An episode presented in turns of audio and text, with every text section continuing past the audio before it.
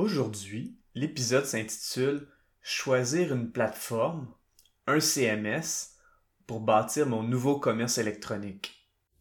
Avoir un commerce électronique est tout un défi. On vit souvent des déceptions ou de la frustration. Que faire pour rentabiliser mon commerce en ligne? Qui engager pour m'aider à réussir? Comment évaluer le ou les professionnels qui ont le mandat de rentabiliser mon commerce électronique et de le transformer en véritable actif numérique? Vous écoutez Commerce électronique et actif numérique avec Nicolas Roy. La raison d'être de mon podcast est très simple.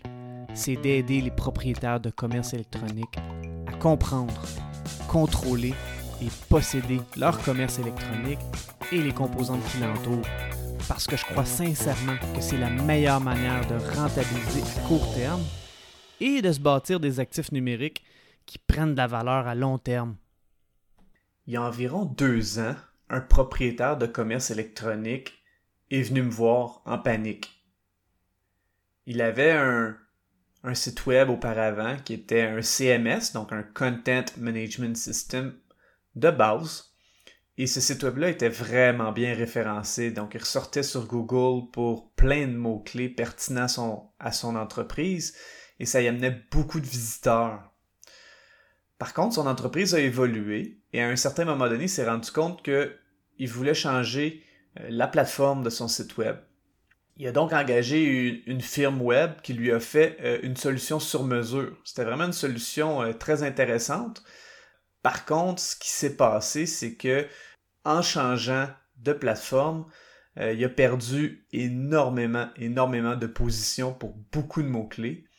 Et donc, euh, son, sa quantité de visiteurs sur son site web a énormément diminué et ses revenus aussi.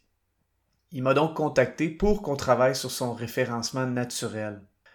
Ça a été tout un défi et je vais vous raconter la suite à la fin de cet épisode. En tant que propriétaire de commerce électronique, vous vous dites probablement que votre site web nécessite des améliorations au niveau de l'expérience d'utilisateur, au niveau du design ou les deux. Faut savoir que de changer de CMS, donc de Content Management System, va amener son lot de risques et de bénéfices. Pour ceux qui débutent, il faut bien choisir son CMS pour pouvoir le garder le plus longtemps possible, pour deux raisons. Un, pour amortir son investissement, et deux, pour réduire certains risques se rattachant au fait de changer de plateforme. Parce que quand on change de plateforme, ça peut faire mal, comme la personne qui m'a contacté. Dans cet épisode, on va voir sept questions à prendre en considération pour choisir une plateforme de commerce électronique pour votre entreprise. Avant de débuter l'épisode, j'aimerais vous inviter au groupe Facebook Commerce électronique et actifs numériques. C'est l'endroit où on pose des questions concernant le commerce électronique, que ce soit par rapport à nos défis ou en réaction au contenu de l'émission. Alors c'est un rendez-vous, le groupe Facebook Commerce électronique et actifs numériques. Voici des questions à se poser pour choisir un CMS pour son site web.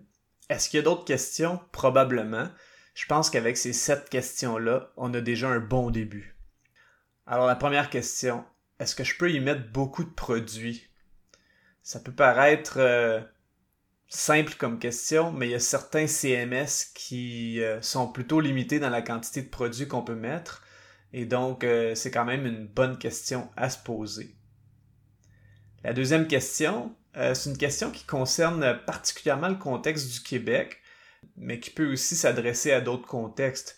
C'est est-ce que c'est facile d'avoir deux portions distinctes pour mettre des produits avec des URL, des métatitres, des métadescriptions dans les deux langues pour chaque produit? Euh, si j'avais un site web auparavant, est-ce que je peux garder la même structure URL? Ça, c'est la la portion B de la même question, mais ce qu'il faut savoir, c'est que si j'ai euh, si je vends un produit euh, en français, euh, je veux que le titre en bleu qui apparaît sur Google puisse être mis en français et en anglais, et la même chose pour la description et les textes. Et il y a certains CMS qui ne permettent pas ça. et donc, ça devient très difficile de ressortir sur Google dans les deux langues. puis si on veut, ben évidemment, si on est pour avoir un site web dans les deux langues, on aimerait ça pouvoir sortir dans les deux langues.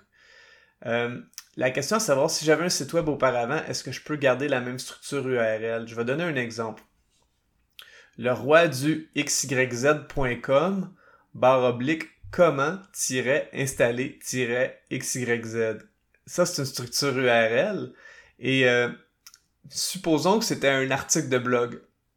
Et là, je change de CMS euh, ou je change complètement de plateforme et euh, on me dit bon Nicolas, ton site web pourra plus avoir cet article-là à cette URL-là, faut le changer.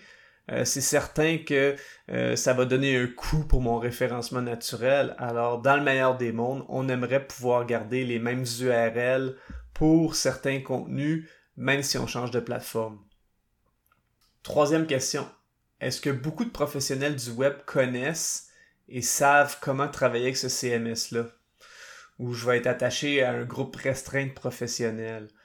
Euh, c'est sûr que si on a une solution maison faite par une entreprise, ben, la possibilité d'avoir d'autres professionnels du web qui peuvent vous aider est moins grande.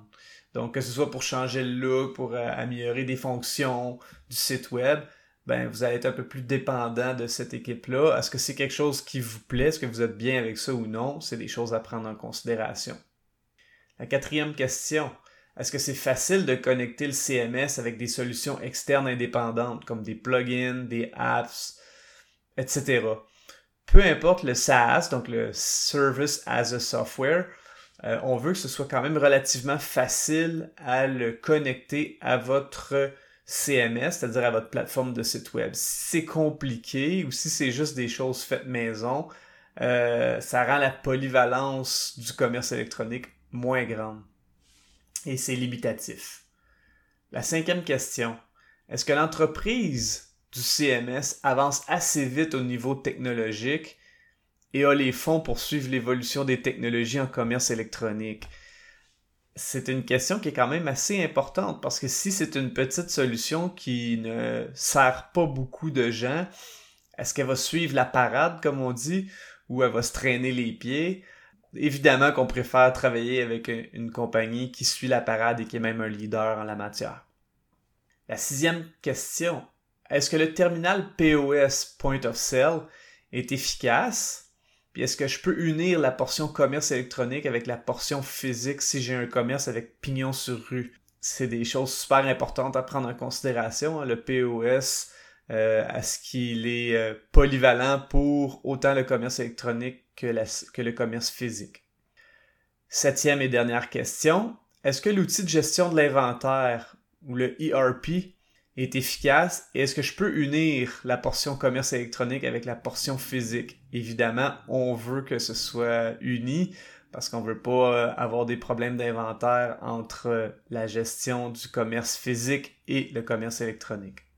Bon, évidemment, certains commerces électroniques ont des besoins très précis euh, dû à leur industrie ou à leur contexte et doivent se faire faire un commerce électronique sur mesure.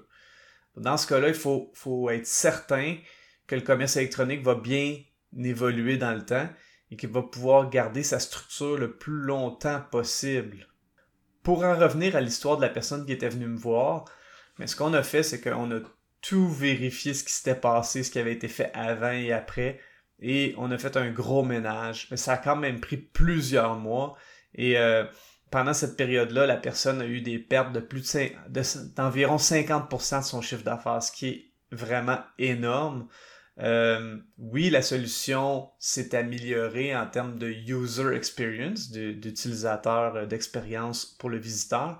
Par contre, les répercussions au niveau du référencement naturel du SEO ont été tellement grandes que ça a pris un bon moment. Bon, après un certain temps, ça s'est replacé et là, euh, tout est sous contrôle, le momentum est repris, mais l'impact a été majeur. Donc, de se poser ces sept questions-là pour choisir un CMS, c'est un bon début. Dans un prochain épisode, on parlera euh, de comment transférer un CMS de façon efficace pour avoir le moins d'impact négatif possible par rapport au référencement naturel. Je vous remercie beaucoup d'avoir écouté cet épisode. Je vous invite à vous joindre au groupe Facebook Commerce électronique et actifs numériques et je vous dis à la prochaine.